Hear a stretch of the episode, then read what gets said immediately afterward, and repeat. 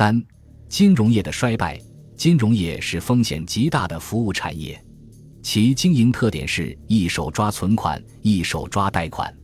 抓存款好比是采购，抓贷款好比是销售。金融业的盈利主要来自于存贷利率差。当金融业的贷款有良好回报时，金融机构付得起存户的利息及存款；而当贷款不具有良好回报前景时，别说利息付不起。就连存户的本钱能否拿到也成问题。在这种情况下，存户出于保证自己利益的考虑，一旦发现前景不妙，在恐惧之下会蜂拥前去提款，从而引发挤兑风潮。金融机构即使在盈利最好的时候，也是经不住消费者的蜂拥提款的，因为他将大部分的存款都拿去贷款了，而贷款的归还是有期限限制的。在这种情况下，他拿什么来应对消费者的挤兑呢？而且，挤兑风潮还有一个特点，就是只要一家金融机构发生问题，大家会怀疑其他金融机构也会发生问题，于是慌忙赶去提款，从而使挤兑风潮向更大的范围扩散。无疑，挤兑是金融业最大的风险。为了降低挤兑风险，一是需要单个金融机构以连锁的形式扩大规模。以规模经济来抗衡市场的风险，换言之，一地发生挤兑风潮，赶紧从别处调来存款，以解燃眉之急；二是需要金融业之间互相联手，以相互的支持避免挤兑风潮的扩散。换言之，以整个金融业的规模经济来应对挤兑风潮。其他措施还包括对存户的银行存款进行保险，成立中央银行。通过对各金融机构经营活动的监管，约束其过分的冒险活动等，讲了这么多，一言以蔽之，就是扩大资产规模，以规模经济来抗衡金融风险。股份制银行就是在西方发展了上百年，在当时及今后相当时期内最具有规模经济优势、最能以民主化的管理动员各种社会资源、抵御市场风险的金融机构。清末。发展了近百年的山西票号，因无法同巨大规模的银行相抗衡，呈现出衰落状态。比如，银行以其规模经济优势，不断给存款户和贷款户让利，致使存款利率高，贷款利率低，使得票号的许多传统业务跑到银行那里去了。而一旦发生遇到金融危机，银行又会发挥规模经济优势。调动其分支银行及相关协作银行的力量，及时的化解险情，所有这些都是票号所无法办到的。山西票号界的有识之士也认识到了票号的弱点，力主将票号改组为现代银行，以规模经济来化解市场风险。可惜，由于一些财东及总号经理的不明实事，以致多次失去发展的机遇。光绪二十三年。一八九七年，盛宣怀在上海搞中国通商银行，邀请山西票号参加，被拒绝。光绪二十九年（一九零三），北洋大臣袁世凯曾邀请山西票号加入天津官银号，但山西票号拒不奉命。光绪三十年（一九零四），陆中麟为户部尚书，奉谕组建大清户部银行，陆也邀请山西票号加入股份。并请负责组织银行。山西票号北京分庄的经理多数赞成陆氏之提议，均跃跃欲试。但山西票号总经理富含票号北京分庄经理，既不准入股，也不准派人参加组建，只坐失机缘。后来户部银行改由江浙绸缎商筹办，致使江浙财团后来居上。不久，户部银行改组为大清银行。再请山西票号参加协办，无奈山西票号又不应召，结果山西票号始终未能参与国家银行，第一次失去了改组银行的机会。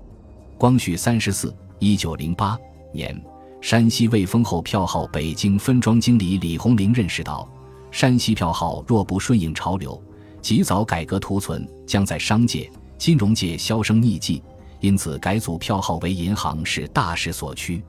为此，他与曲本翘筹划了票号改组的计划，同时联合在京的山西祁县、太谷、平遥三帮票号致函总号，又请曲本翘到总号当面陈述票号改组银行计划。其实，山西票号业以为丰后、魏太后、天成亨、新太后、魏盛长票号这魏字五连号最有力量。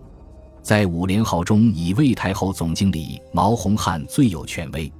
毛氏因不明实事，对票号的未来充满信心，不但反对票号改组银行，反而诬指李鸿龄所意另有个人企图。加之此时魏自五连号财东侯从杰不幸去世，以致票号业再也没有任何力量能够约束毛氏的独断专行，也使李鸿龄等再不能有任何行动。宣统元年（一九零九年）。在京的山西各票庄通过各部山西票庄再次提出改组银行之意，汉口、兰州、济南等地山西票庄纷纷致函总号，要求改组票号为银行。无奈总号经理仍不为所动，对各地知请束之高阁，票号改组银行的计划又告失败。这样，晋商就第二次失去了改组银行的机会。辛亥革命发生。山西各票号均毫无准备，放出之款无法收回，而存款却纷纷来取，山西票号蒙受严重损失。于是改组银行之意重提。此时，从前反对改组银行最力的魏太后票号总经理毛洪汉业已醒悟，转而支持票号改革。一九一四年，山西齐、太、平三帮票号联合向北京当局提出申办银行之请。时国务总理熊希龄深知山西票号与一般商业有重大关系，对晋商之请给予支持，同意由政府出面担保，按照商借商还的办法，由山西票号向澳商华利银行借款二百万镑，期限五十年，利息六厘，作为开办银行之资。然而，刚刚成立的民国政府因信用不住，根基不深，如走马灯似的换来换去。熊内阁也不例外，在答应晋商请求后不久即倒台。接着又逢欧战爆发，参战各国纷纷加强对本国经济资源的管理，欲调动一切力量打赢战争。在这种情况下，晋商向外国银行贷款之事成为泡影。山西票号第三次失去了改组银行的机会，对外借款失败，齐、太、平三帮票号联合改组银行计划无法实施。于是平遥帮决定单独进行。魏太后总经理毛洪汉、魏长胜总经理严子乔、魏丰后总经理张子康、新太后总经理侯某、魏盛长总经理霍一庭、天成亨总经理范子生等，已从各自的票号中抽出若干资金作为基金，组织一大银行。然而，受资金不足问题的限制，此计划始终未能实现。山西票号改组银行的计划终于第四次落空。山西票号改组为银行为什么会失败呢？我认为主要有两个原因造成：一是辛亥革命前两年票号账面利润甚好，票号决策层对金融业的风险及发展趋势认识不清，不能及时通过企业间的并购扩大规模，结果赶上辛亥金融风潮，受到重大损失；二是辛亥革命发生。票号遭到重大损失，此时，票号全体同仁方认识到改组票号的意义，决心全力改组银行。然而，晋商运气不好，碰上政权的改朝换代，新政府自身上缺乏信用，怎么能给予困境中的晋商以切实有力的支持呢？又碰上国际帝国主义战争，第一次世界大战爆发，澳国作为主要参战国。实行高度统治经济，他的银行哪能被允许对晋商贷款呢？这就是中国文化特别强调的“时”的作用，不能在最合适的时间摆脱危机，必然面临全军覆没的命运。在票号全体改组银行计划受阻的情况下，平遥帮决定单独行动，然因信用大不及以前，无法筹到开办银行的最低数量的资金。等待晋商票号的，只能是接受最终失败的苦果。本集播放完毕，感谢您的收听，喜欢请订阅加关注，主页有更多精彩内容。